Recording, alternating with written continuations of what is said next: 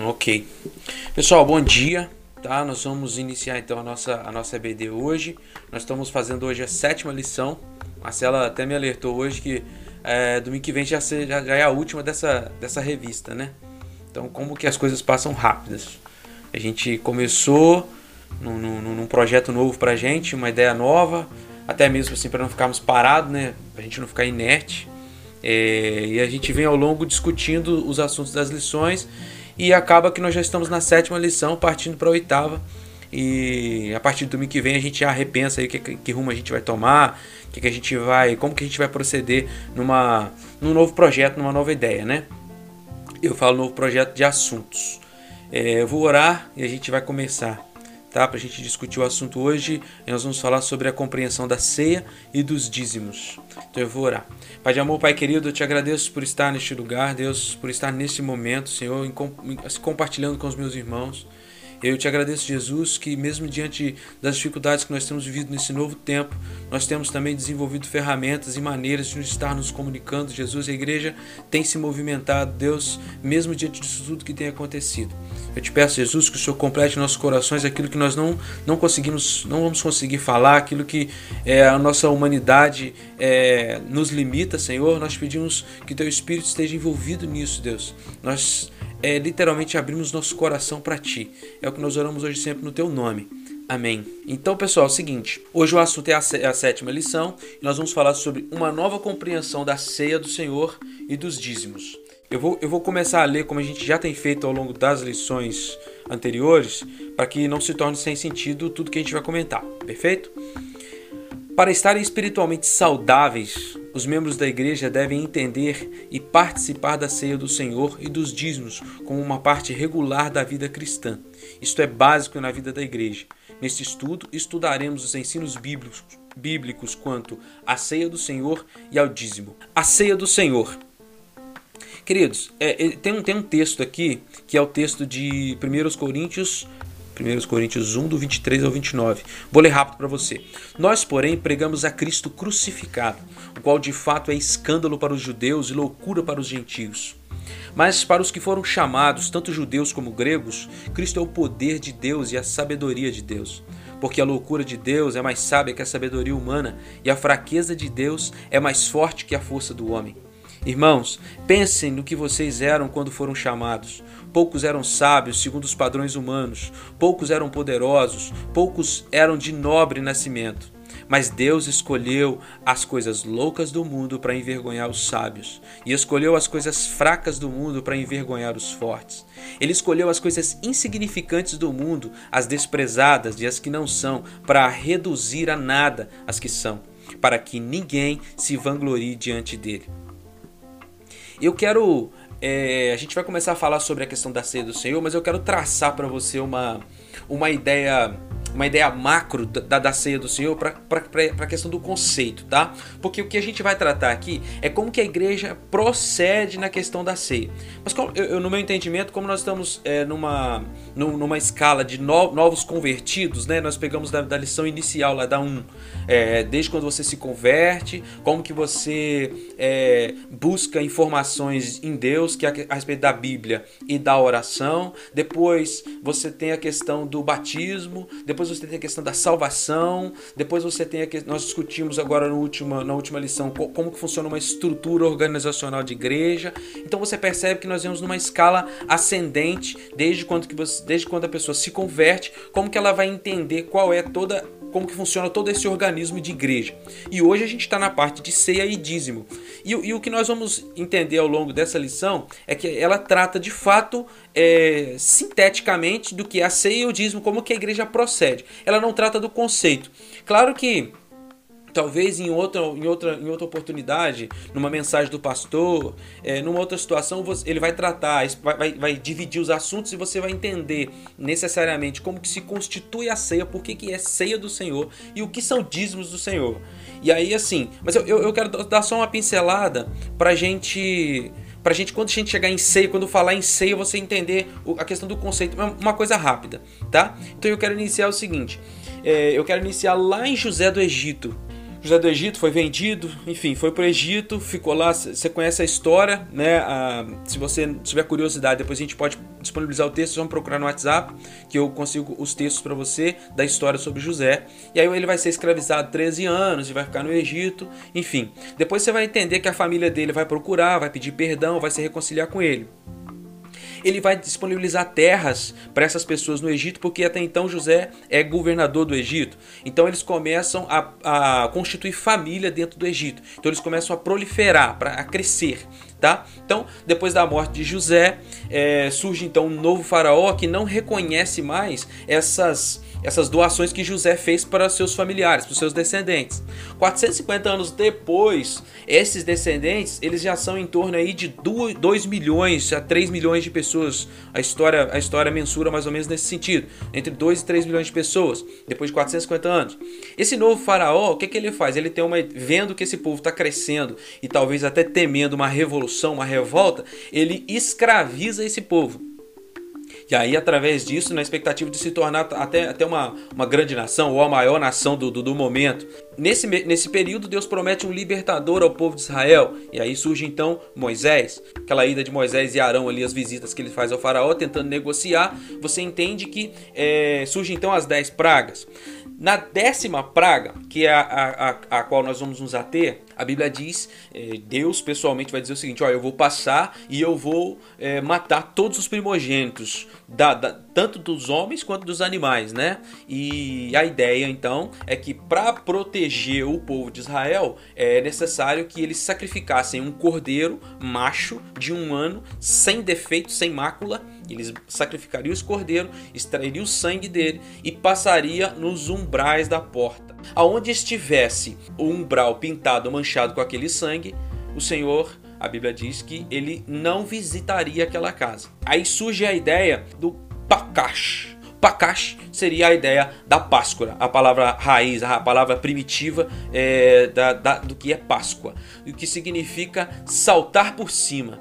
Então, o significado de Páscoa é, seria quando, quando Deus passasse nessa ideia da visitação, ele passaria por cima, ele não visitaria aquela casa, ok? Então, esse é um ponto. Segundo ponto é que aí ele tem um ritual de saída ali, que é a questão dos pães asmos, sem fermento, e a questão das ervas amargas. Ponto aqui, vamos parar aqui. Êxodo 12, 14 diz o seguinte, ó.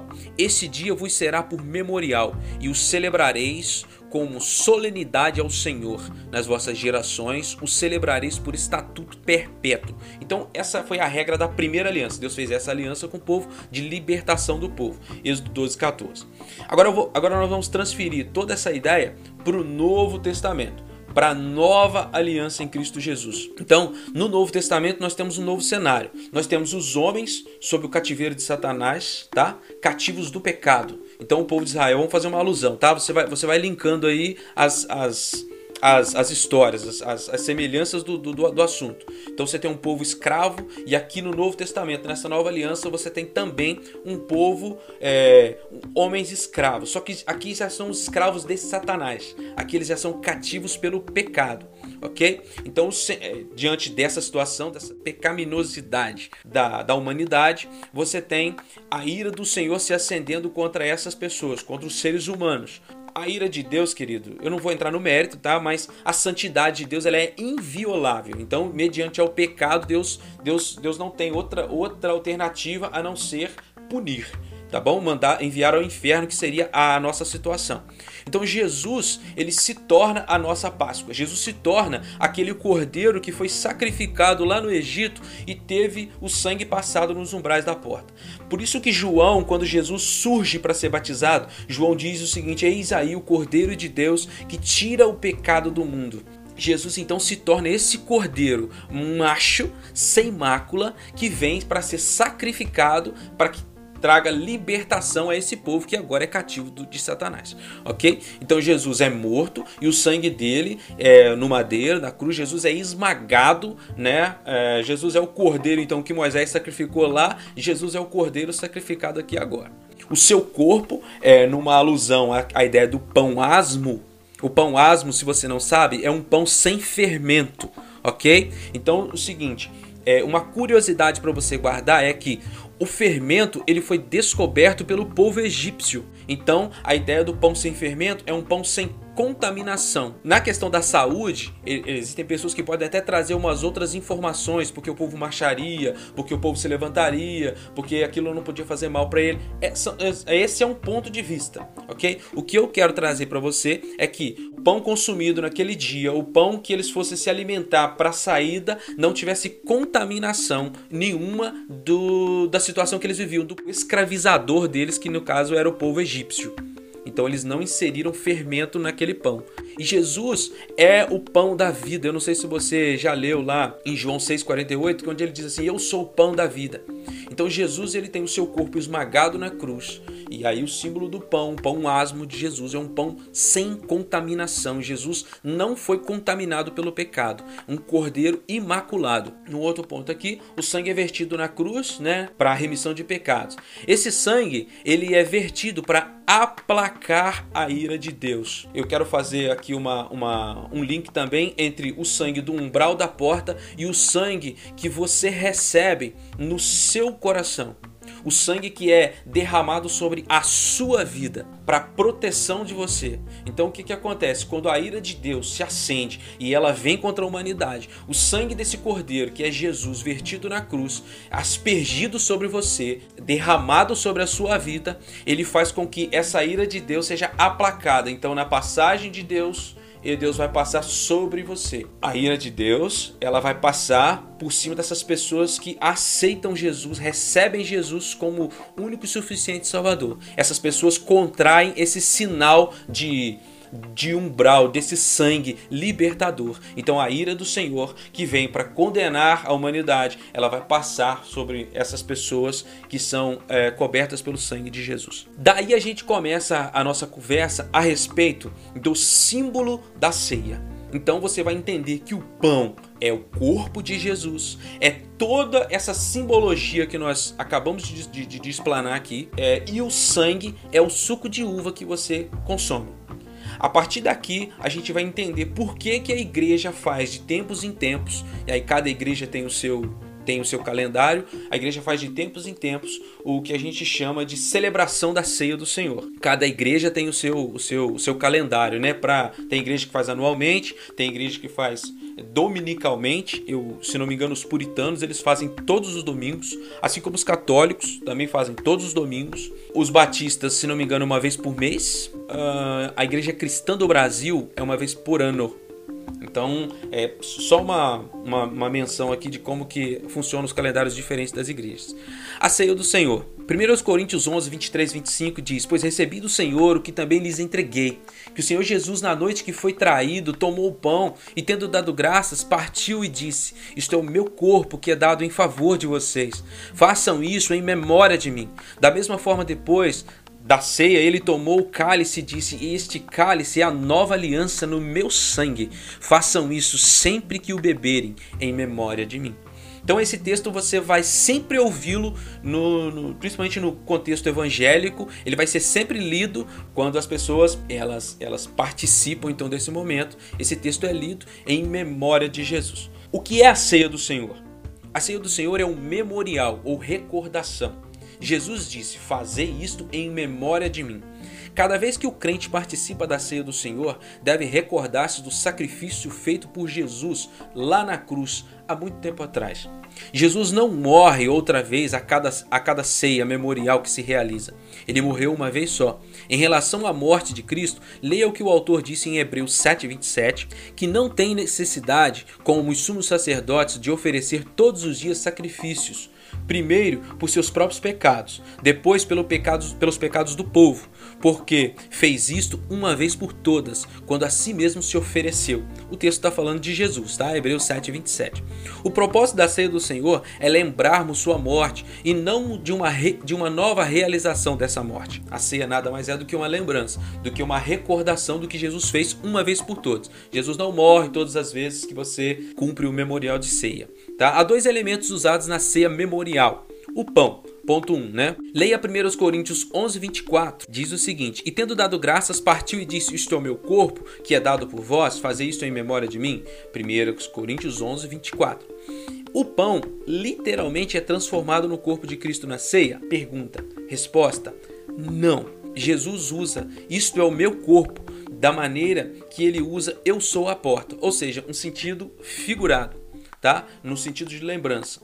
É, ou eu sou o caminho, tá lá em João 14,6, né? João 14,6 diz que eu sou o caminho e a verdade e a vida. Ninguém vem ao Pai senão por mim. O pão não se converte no corpo de Cristo, mas simboliza seu corpo sacrificado e castigado. O segredo, continuando a leitura, ó. O segredo para a ceia do Senhor se encontra nas próprias palavras de Jesus. Façam isso em memória de mim.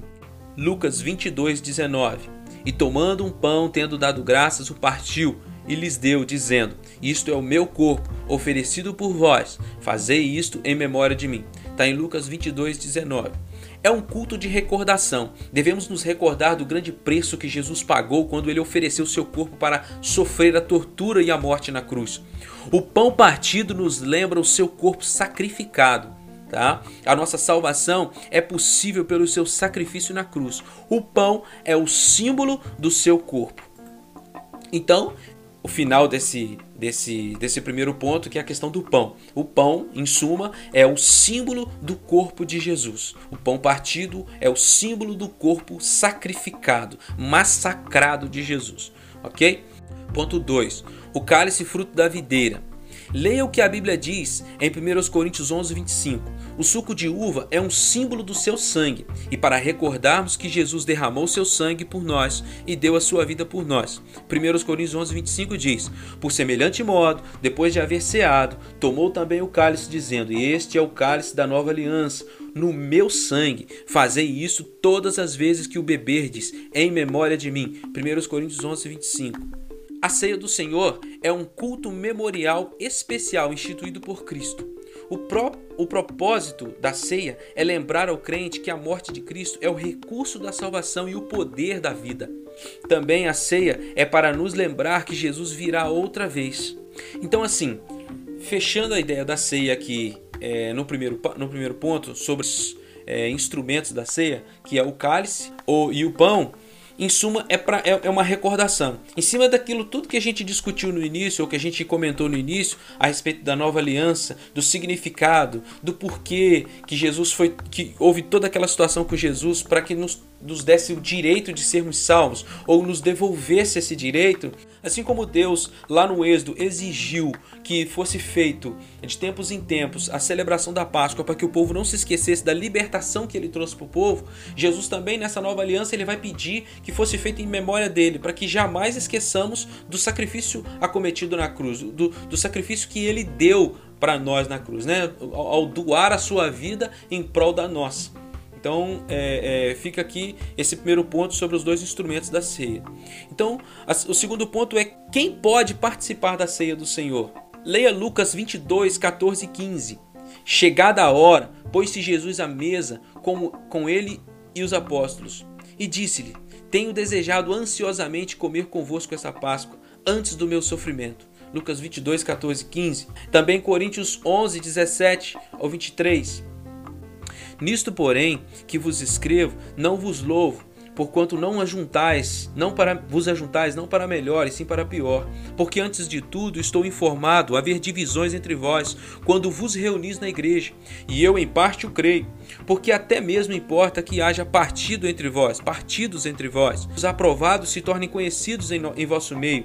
Quando vos quando quando pois vos reunis no mesmo lugar, não é a ceia do Senhor que comeis, porque ao comerdes cada um toma antecipadamente a sua própria ceia. E há quem tenha fome, ao passo de que há também quem se embriague. Não tendes, porventura, casas onde, onde comer e beber, ou menosprezais a igreja de Deus e envergonhais o que cada, o que, os que nada têm.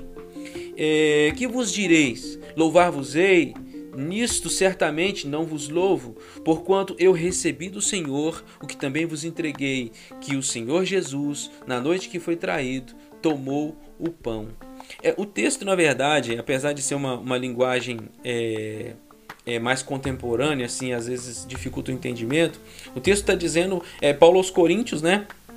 Ele vai fazer uma visita e lá está havendo dissensões a respeito da questão da ceia, é, a respeito da, da, de glutonaria, a respeito de, de exageros nesse sentido. Então, ó, Paulo nos dá instruções sobre a ceia do Senhor. Esta ceia era para os crentes da igreja de Corinto. A ceia era para a igreja. Somente os crentes que foram batizados podem participar dela.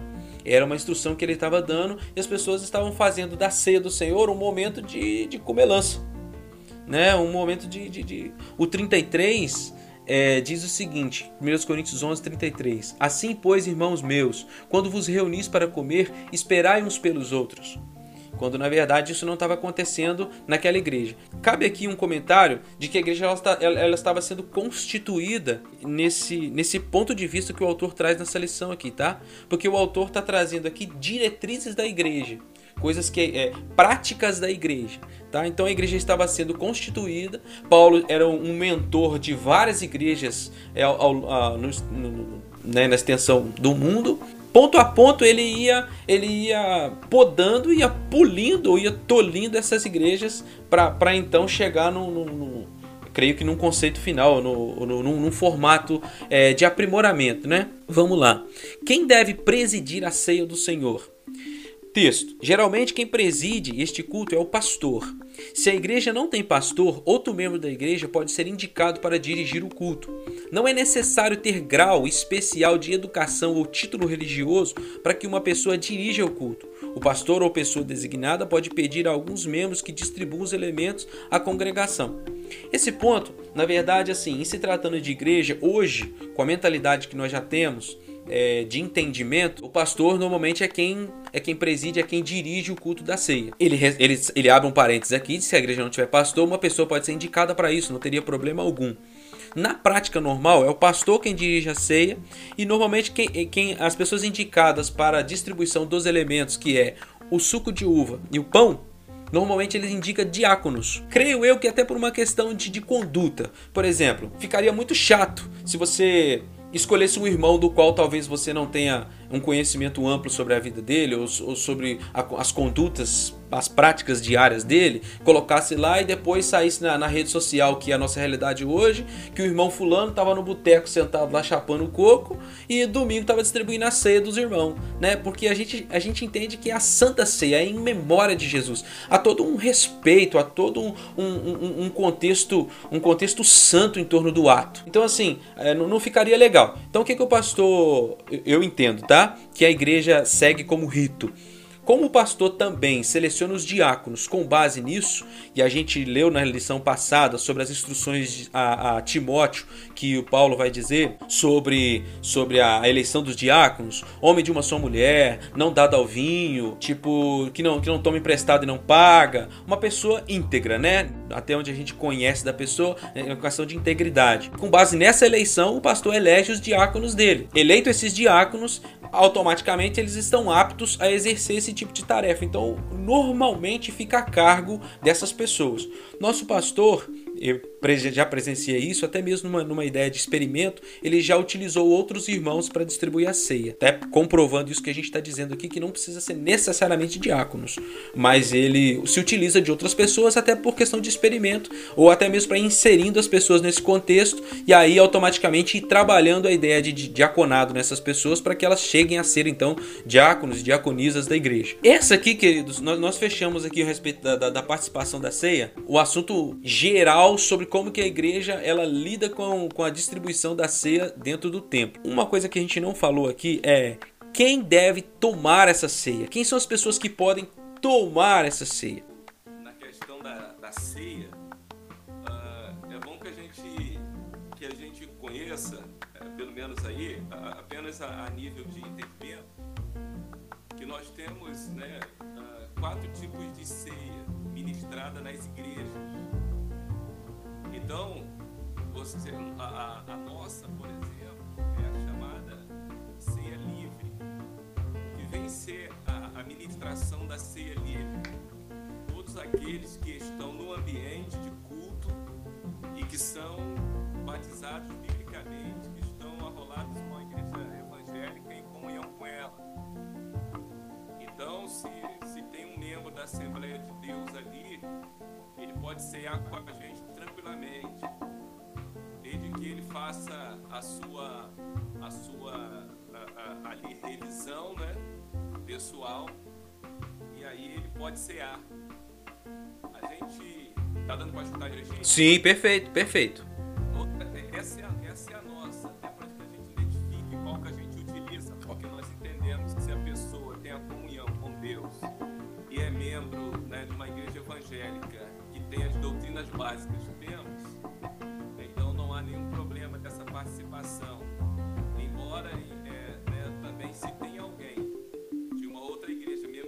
faça parte das doutrinas que entendemos, não haverá um constrangimento porque há uma explicação pessoa terá ali a sua decisão, né? Se vai tomar indignamente ou não.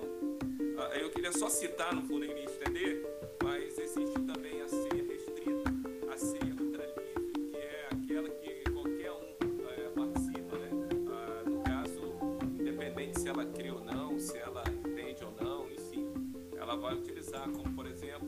utiliza-se assim a Igreja Universal, de Deus, né? E a ultra restrita, que eu gostaria de também citar, a essa ultra restrita é aquela que entende que só a igreja local pode tomar. Ou seja, vamos supor que nós entendêssemos que a igreja batista ela agora quer fazer a ceia, realizar essa ceia ultra restrita. Então só os membros da igreja batista e nem outro membro de outra igreja batista poderia participar. Então, é só para entender, até porque se alguém de repente está viajando, está em outro lugar, e de repente vai participar aí de, de uma ceia e de repente. For proibido. Pode, pode, que aquela igreja tem esse regime. É só para contribuir nesse sentido aí. Se em algum momento você for, estiver viajando, for participar de uma igreja, de repente for ceiar e eles passarem com cálice por você e não te der a ceia, você não se ofenda, não saia da igreja, não é perseguição. É o método deles, ok? Aí é a ultra restrita que ele acabou de citar. Em contrapartida, é, se você estiver num local, na nossa igreja, por exemplo, e formos ceiar, e você vê uma pessoa indo à igreja a primeira vez, e o cálice passar por essa pessoa e não for servido a ela, não é perseguição, não é discriminação. Obrigado, pastor. Não é um tipo de discriminação. É, um, é o método, é o que a igreja trabalha, ok? Que é o conceito. Desculpa. Pode, pode falar. Na verdade, é para a gente proteger a pessoa. Perfeito, perfeito, pastor. Perfeito. Melhor ainda. pra pro... É para proteger a pessoa, porque nós acabamos de ler sobre a questão de quem bebe indignamente bebe para a própria condenação. Então, isso não é uma brincadeira. Então, é uma maneira de proteger, mesmo que a pessoa não saiba disso. Muito bom comentário, pastor. É para proteger a pessoa. Então, a gente vai entrar agora na, na, na, no assunto do dízimo. E o assunto do dízimo, na verdade, ele é um assunto polêmico para quem quer polemizar o assunto. Para pessoas esclarecidas que querem simplesmente tratar do assunto como, como, como cristãos amadurecidos, que somos, é, nós, podemos, nós podemos discutir o assunto dízimo abertamente, sem usarmos, queridos, aqueles, aqueles discursozinhos é, é, é, baratos. Ah, porque fulano rouba, porque fulano faz.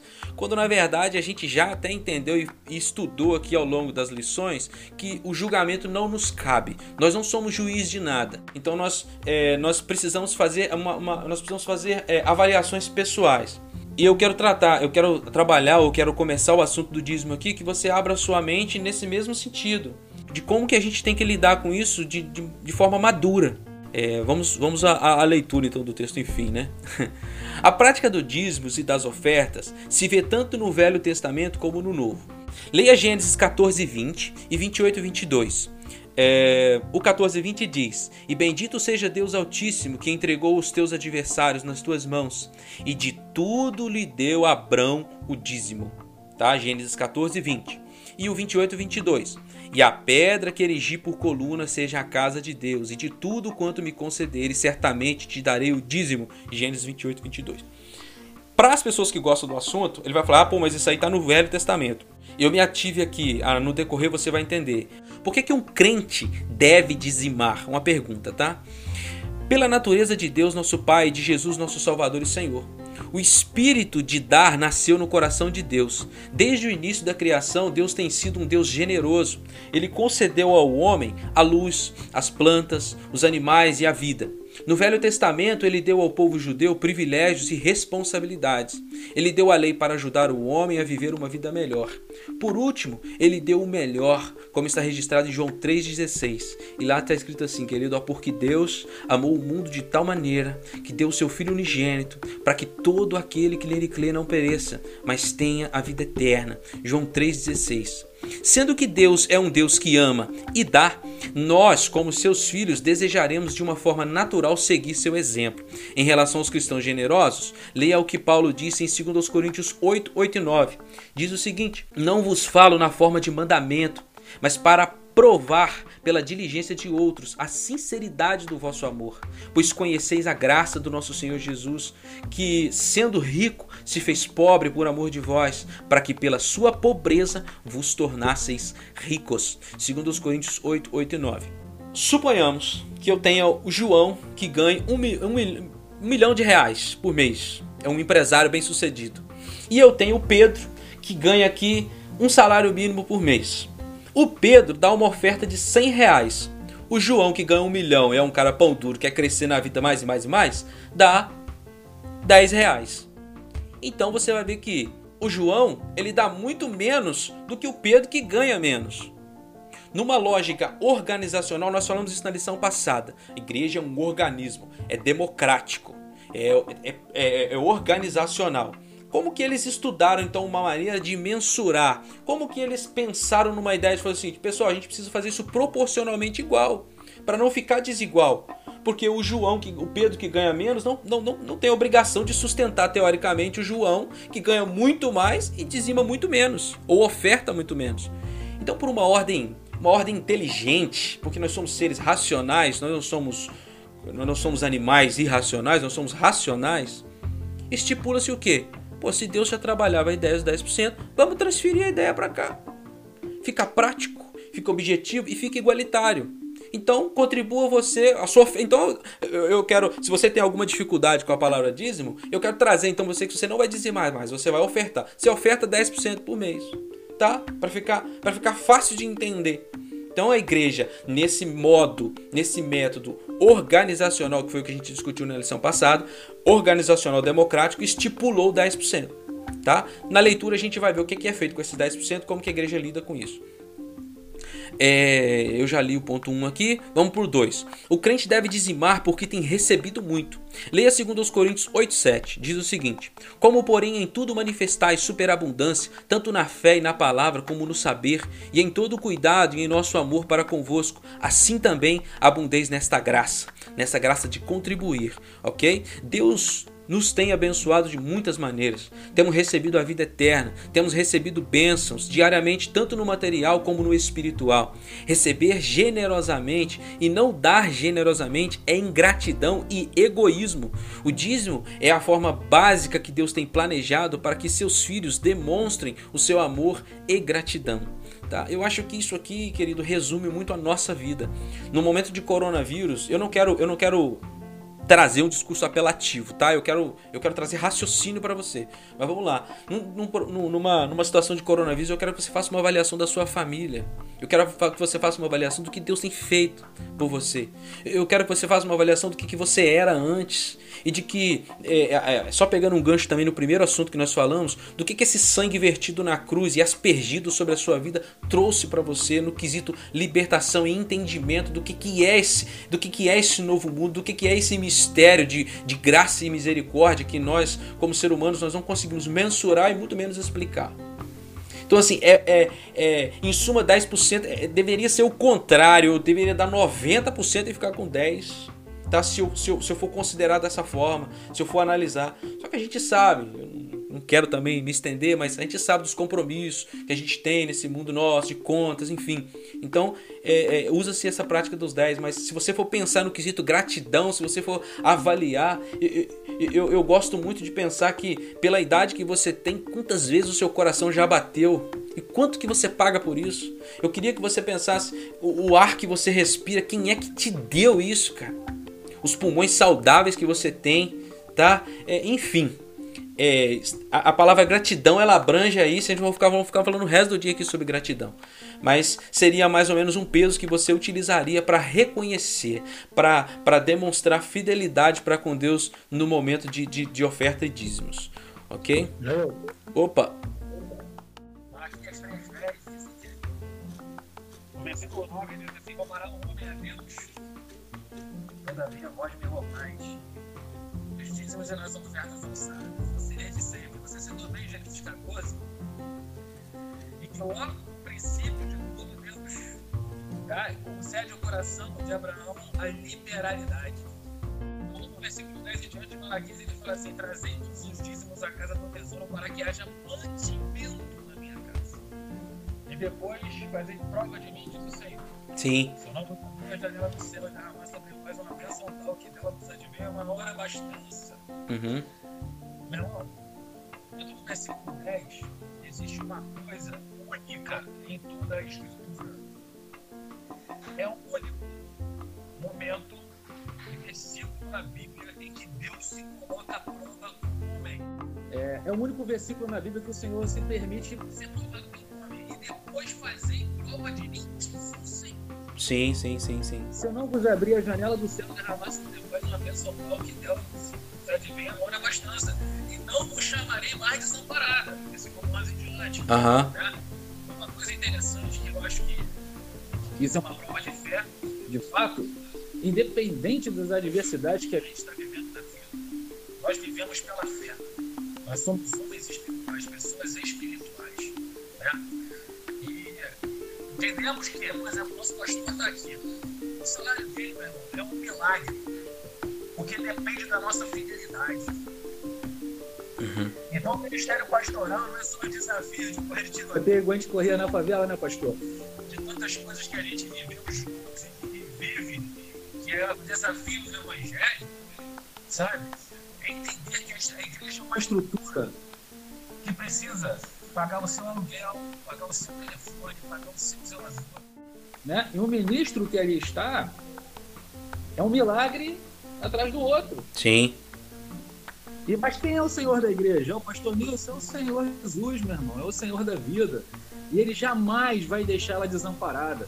Agora, nós, como salvos, servos, membros da igreja, precisamos despertar isso no nosso coração. De entender que não é nosso. Absolutamente é olhar para a cruz. Quanto vale quem você ama? Qual foi o preço que ele pagou por nos amar? Será que 10% é o quê? Jair. Opa. Permite. Claro. Eu não sei até que hora vai aí uhum. o assunto. Mas é, você me permite uma palavra em cima ainda do dito? Sim, sim, sim. Eu não quero me, me estender nem atrapalhar, não. Quero contribuir. Mas é, deixa eu só trazer uns dados aqui isso vai ter bom para você trabalhar o restante aí com a galera. Olha só. A primeira coisa que eu queria dizer aqui, uh, o dízimo ele é um assunto espiritual. Uhum. O dízimo não é uma questão financeira, é espiritual.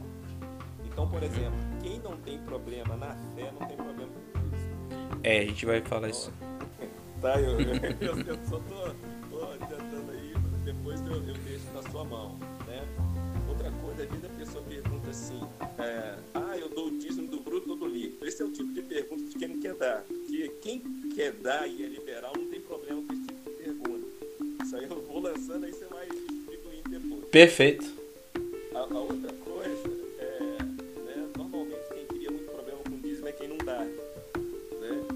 Uh, outra coisa, se eu estou jogando aí... Sim, minha... sim, perfeito.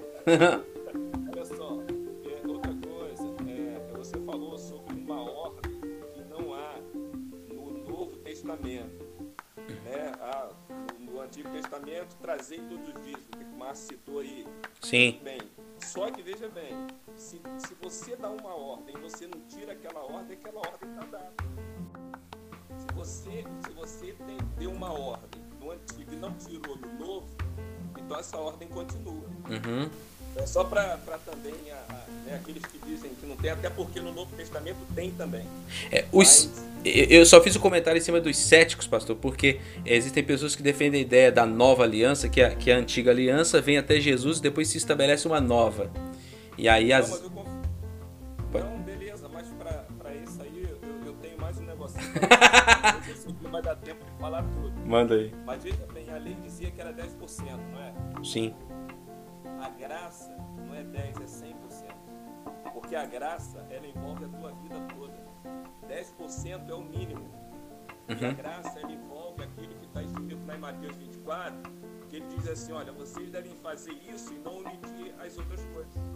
Então, quando você pensa na graça, você não pensa só naquilo que foi estabelecido pela lei, você vai mais além, que é a questão da generosidade. E aí eu concluo aqui minha palavra, desculpe se me estendi um pouco, Não, mas é que é, é, o judeu, por exemplo, ele tem muitas necessidades. Todo mundo quer ter a prosperidade do judeu, mas não entende o que o judeu faz. Aí estamos aqui tratando bem seriamente da questão financeira, do dado abençoado e da generosidade. O judeu ele tem no mínimo três ofertas. A primeira é o dízimo, que ele não abre mão. A segunda é que ele dá para o sacerdote. Tá? É, é na mão mesmo. O sacerdote abençoa. A terceira é a que ele dá para os pobres. Então ele tem percentual do dízimo, ele tem percentual do sacerdote, ele tem percentual dos pobres.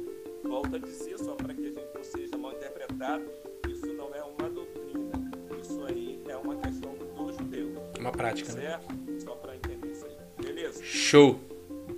É, no ponto 3, diz o seguinte: o crente precisa dizimar porque é necessário que ele lembre que toda a nossa vida e bens pertencem a Deus.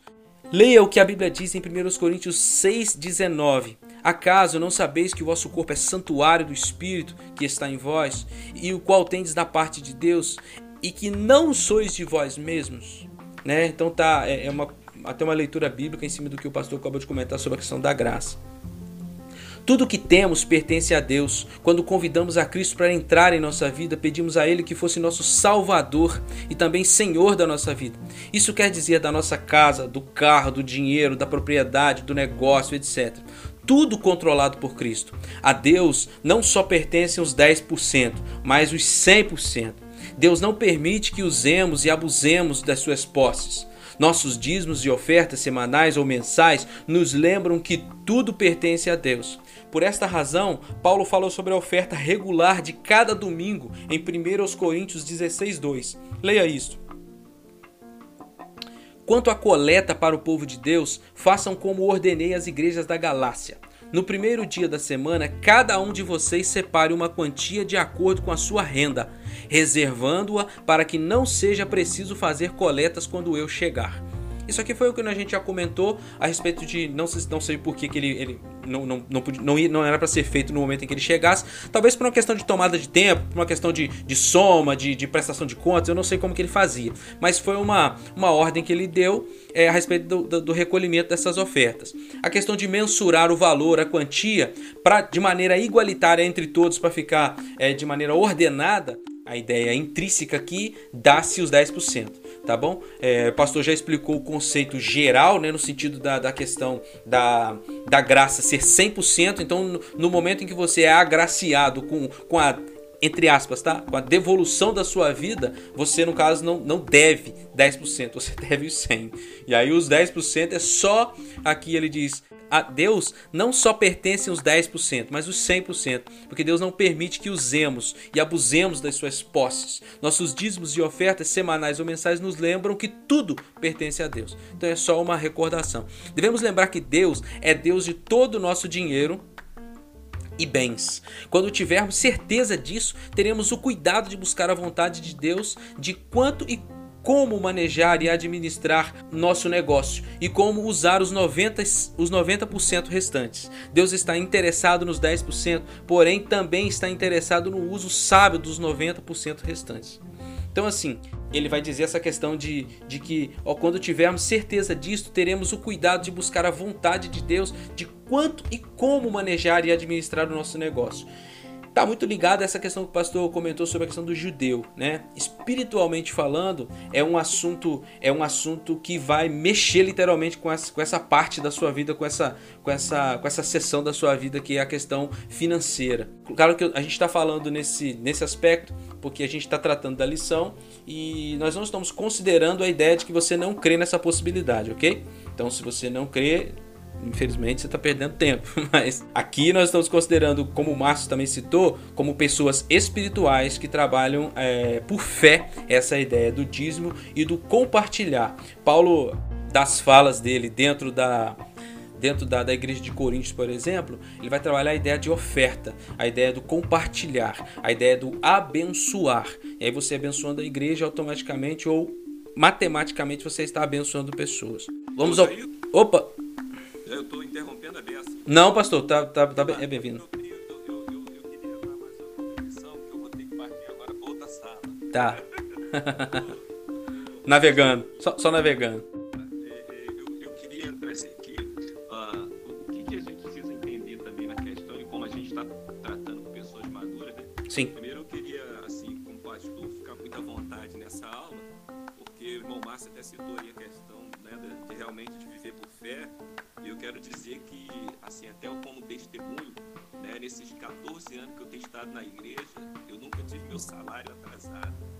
Então, assim, a, a fidelidade do povo.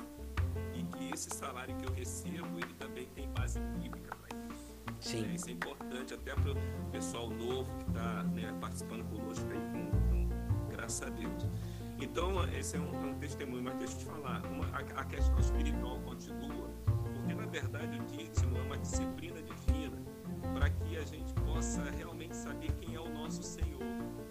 Então, Deus pede o mínimo, quando Ele diz que ninguém pode servir a Deus e a Mamon, que é o dinheiro, Ele está dizendo o seguinte: olha, o dinheiro é o único que pode competir comigo no coração de vocês. Então, ele, ele- ele coloca isso aí como base para que a gente possa disciplinar-se nessa área, a saber se a gente vai conseguir né, confiar em Deus, entendendo que Ele é maior do que o dinheiro que temos no bolso. A gente está sendo bem claro aqui. perfeito. Então, assim, eu- eu- e a última coisa que eu gostaria de dizer é: oferta é gratidão. O que Paulo está falando ali nesse texto de Coríntios em especial é: ele está falando ali porque o dízimo já está resolvido. Então, ele está tratando de uma coisa a mais. Oferta é gratidão,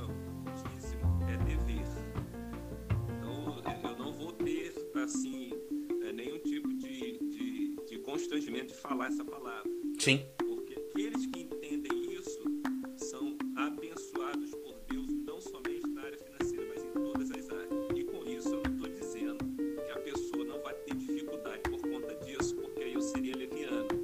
Mas eu estou dizendo que o compromisso de fazer não fica mais comigo, fica com Deus. É, eu, eu não sei se é o senhor, se o senhor que tem uma fala e é entre as suas mensagens que o senhor diz o seguinte, que Deus tem compromisso com quem tem compromisso com ele.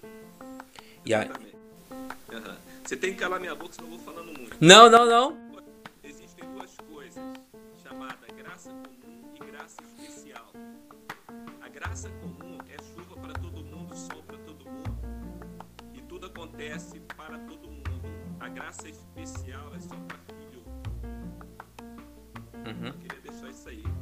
Não, é é, é, de, é de suma importância. Curte aí. Joia. Opa, Me dá um minutinho só, aproveitando aí.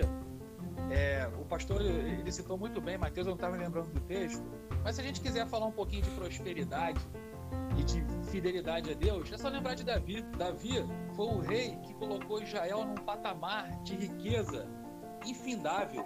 E se a gente pegar o livro de Segunda Reis, eu acho que é Segunda Reis, em que o profeta Natan, questionando ele, e aí a gente vai falar de coisas espirituais, né? das questões já de final de reinado dele, de situações que Davi já tinha provocado, Natan questiona ele e fala assim: Eu não posso fazer nada para o Senhor que não me custe. Olha a distância da cruz para o entendimento de Davi, meu irmão. sim, Olha o tempo, a distância de um para o outro, como é o Espírito Santo que rege isso na nossa vida. Né? sim. Era só para abrir esse, Não, esse perfeito. parênteses aí abençoador que um dos homens mais prósperos do Velho Testamento, e Salomão deu continuidade isso, foi Davi. Sim, E ele era tremendamente fiel, né? Só perfeito. isso aí. Não, tranquilo. Muito bom. Vamos lá, o ponto 4 aqui. O crente deve dizimar porque a Bíblia disse que ele deve fazê-lo. Note que Paulo usa uma oração no imperativo em 1 Coríntios 16, 2 é, e Malaquias 3,10 que já foi citado. Mas o, o, o 16, 2, vou repetir para você, diz que no primeiro dia da semana, cada um de vocês separe uma quantia de acordo com a sua renda. Reserve-a para que não seja preciso fazer coletas quando eu chegar. 1 Coríntios 16, 2, que é a questão da, da, da enfatização dele na questão do dízimo, tá? É, Malaquias 3,10, trazei todos os dias a casa do tesouro. Márcio já, já citou aqui pra gente. E eu quero ler Mateus 23, 23, que diz: Ai de vocês, mestres da lei e fariseus, hipócritas! Vocês dão o dízimo da hortelã, do endo e do cominho, mas não, mas têm negligenciado os preceitos mais importantes da lei: a justiça, a misericórdia e a fidelidade. Vocês devem praticar estas coisas sem omitir aquelas. É só enfatizando aqui a questão que o pastor comentou sobre o que no Novo Testamento se fala sim, a questão do dízimo, e o texto, é, Jesus intrinsecamente ele vai dizer que eles dão cumprindo a lei, mas que ele diz o seguinte, que é, ele acrescenta algumas questões aqui, algumas obrigações que os, que os mestres da lei deviam praticar, é, e aí fica intrínseco a questão do dízimo, onde, ele tem, onde é que eles tinham, no caso, que dar continuidade àquilo que já vinham fazendo.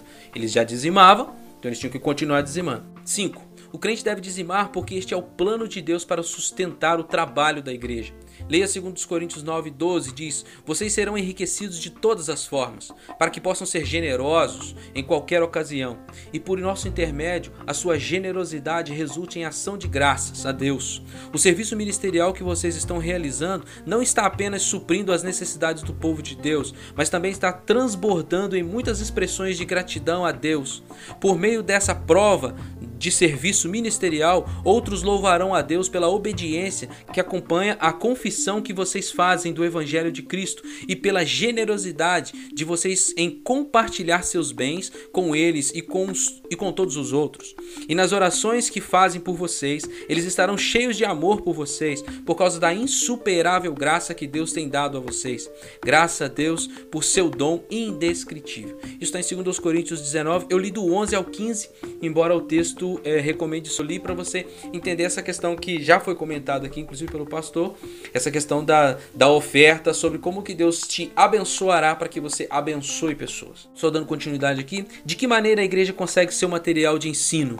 Bíblias, cantores, etc através de dízimo e das ofertas de seus membros. De que a igreja se vale para construir um edifício para adorar a Deus, através dos dízimos e das ofertas de seus membros. De que forma a igreja consegue dinheiro para o sustento do seu obreiro ou pastor, através dos dízimos e das ofertas de seus membros? De que maneira a igreja pode ajudar as necessidades dos seus membros através dos dízimos e das ofertas?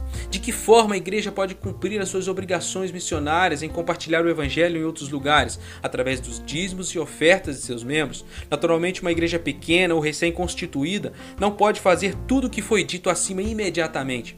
Uma igreja, em seu início, começa devagar, mas gradualmente vai desenvolvendo programas que satisfarão as necessidades, enquanto que ao mesmo tempo vai proporcionando as coisas também necessárias. Deus proporciona a capacidade financeira entre os membros quando ele crê que a igreja está preparada para usar sabiamente o dinheiro. Geralmente, uma família não compra um terreno e edifica uma casa sem antes planejar cuidadosamente e com tempo antecipado de preparação. O tempo o planejamento e o sacrifício são geralmente necessários. Dessa maneira funcionam também os projetos da igreja. Aqui nós estamos finalizando já, mas só falta um mais pontinho. Quem deve dizimar? Segundo os Coríntios 9:7 diz que cada um dê conforme determinou em seu coração, não com pesar ou por obrigação, pois Deus ama quem dá com alegria. A resposta é clara: todo crente deve dizimar. Qual idade? Quando uma pessoa é suficientemente amadurecida para nascer de novo, tomar uma decisão ao lado de Cristo, ela também já é suficiente para poder dizimar. Isso inclui também as crianças, adolescentes, jovens e adultos. Uma criança pode dizimar mesmo que receba só uma quantia semanal de seus pais. Por outro lado, os pais crentes devem ir ensinando seus filhos a, a praticar o dízimo. Todos estão inclusos ou incluídos, ricos, pobres, jovens e velhos. Ninguém é demasiado pobre para não dizimar. Leia Marcos 12, 41 ao 44. É, este menciona a viúva que deu tudo quanto tinha. Jesus a elogiou de maneira muito especial. Então grava aí Marcos 12, 41 e 44 Depois você lê, eu tô correndo aqui porque a gente já passou, já são 11h22. Quando se devem entregar os dízimos? Em 1 Coríntios 16, 2, a gente já leu, Paulo disse que todos os domingos é o tempo para entregar os dízimos e as ofertas. É muito sábio seguir essa prática porque em algumas vezes é mais fácil fazê-lo semanalmente do que mensalmente. A disciplina de dar regularmente é necessária para a maioria das pessoas. Onde se deve dar o dízimo? Todas as vezes que o apóstolo Paulo falou de dízimos e ofertas, estava falando em relação à igreja.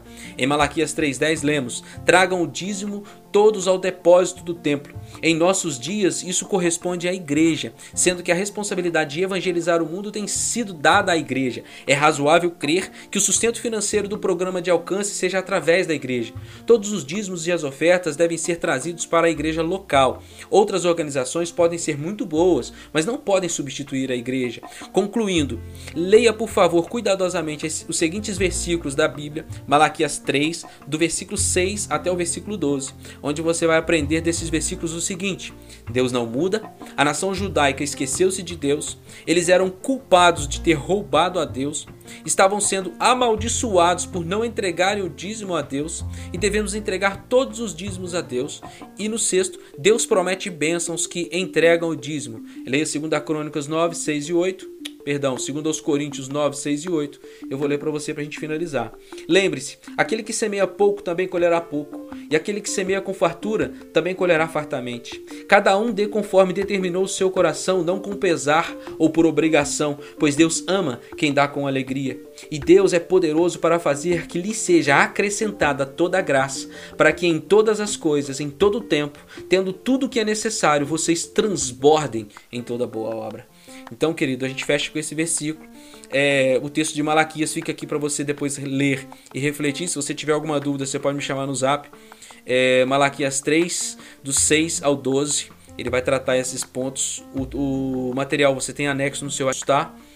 E fica aqui assim uma discussão de dois assuntos que são práticas da igreja, práticas dominicais, né? É, que é a questão da ceia. O pastor nem comentou, mas pelo que me consta, a igreja batista é uma vez por mês que ceia mas são práticas dominicais, tanto a questão da ceia quanto a questão do dízimo, dízimos e ofertas. São dois assuntos aí abrangentes, tá? É, é, eu eu queria abrir então aqui só para um pedido de oração, se alguém tiver algum para fazer, algum agradecimento. Orar pela Raquel e pela Deusia, né, cara? Perfeito, perfeito. Precisamos orar por elas. Sabemos que Deus não perde o controle de nada e Ele está à frente disso e vai operar um milagre a cura. Né? Em breve estarão de volta conosco e seja para a glória de Deus. Sim. Mais alguém, pessoal? Jair, feliz por estar aqui, participando com vocês, passou só no finalzinho, mas eu depois recebendo o material do Sim. E continuar orando por Marcos, meu filho, que nós estamos fazendo a leitura bíblica e ele está saindo a palavra e o resultado está pronto, gente. Está muito bom.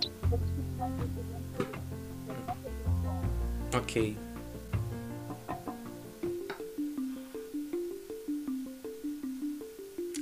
Então tá bom. Então vamos orar para encerrar, né? E eu quero já desejar uma boa tarde para todo mundo, bom almoço. E domingo que vem a gente vem então para o último assunto, para a última lição, ok? Depois eu, eu disponibilizo na lista de transmissão é, o material da última lição tá? Vamos orar. Pai de amor, Pai querido, nós te agradecemos por esse momento, Deus, de, de entendimento da tua palavra, de alimento, Jesus, literalmente, é, para o nosso espírito, para a nossa vida, para a nossa conduta de vida. Te agradecemos, Jesus, é, pela tua pela tua, pelo seu ensinamento, Deus, pelos irmãos que contribuíram. Nós queremos lembrar aqui também, Jesus, dos nossos irmãos a Raquel, da, da dona Deusi, Senhor, do Marco, Jesus, e tantos outros que carecem, Senhor, de cura, de tantas outras pessoas que carecem de conforto em seus corações, e é por elas que nós queremos pedir. Nós sabemos que Tu és soberano, que Tu estás no controle de todas as coisas, mas nossa, nossa função é pedir ao Senhor. Nossa função é clamar e implorar por misericórdia, implorar por cura, Jesus, por milagres. E é o que nós estamos fazendo fazendo por fé. Nós te agradecemos por esses dois assuntos, pelo entendimento, pelo esclarecimento que o Senhor traz aos nossos corações, para que possamos, Jesus, é, com naturalidade vivermos, Jesus, sem, sem opressão. Muito obrigado, Jesus, pela morte de Jesus na cruz, pela tua, pelo teu sacrifício por nossas vidas, pelo teu sangue derramado e por libertação, por liberdade trazida a nós. É o que nós oramos hoje sempre, no nome santo e poderoso de Jesus. Amém.